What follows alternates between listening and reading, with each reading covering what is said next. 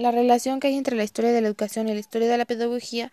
es que la pedagogía hizo su representación educativa en el momento de perfeccionar sus técnicas y métodos para podernos transmitir un mejor conocimiento,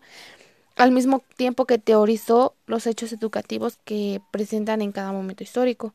Y la historia de la educación va de la mano con la evolución del ser humano, es decir, que también nos transmite simples saberes como,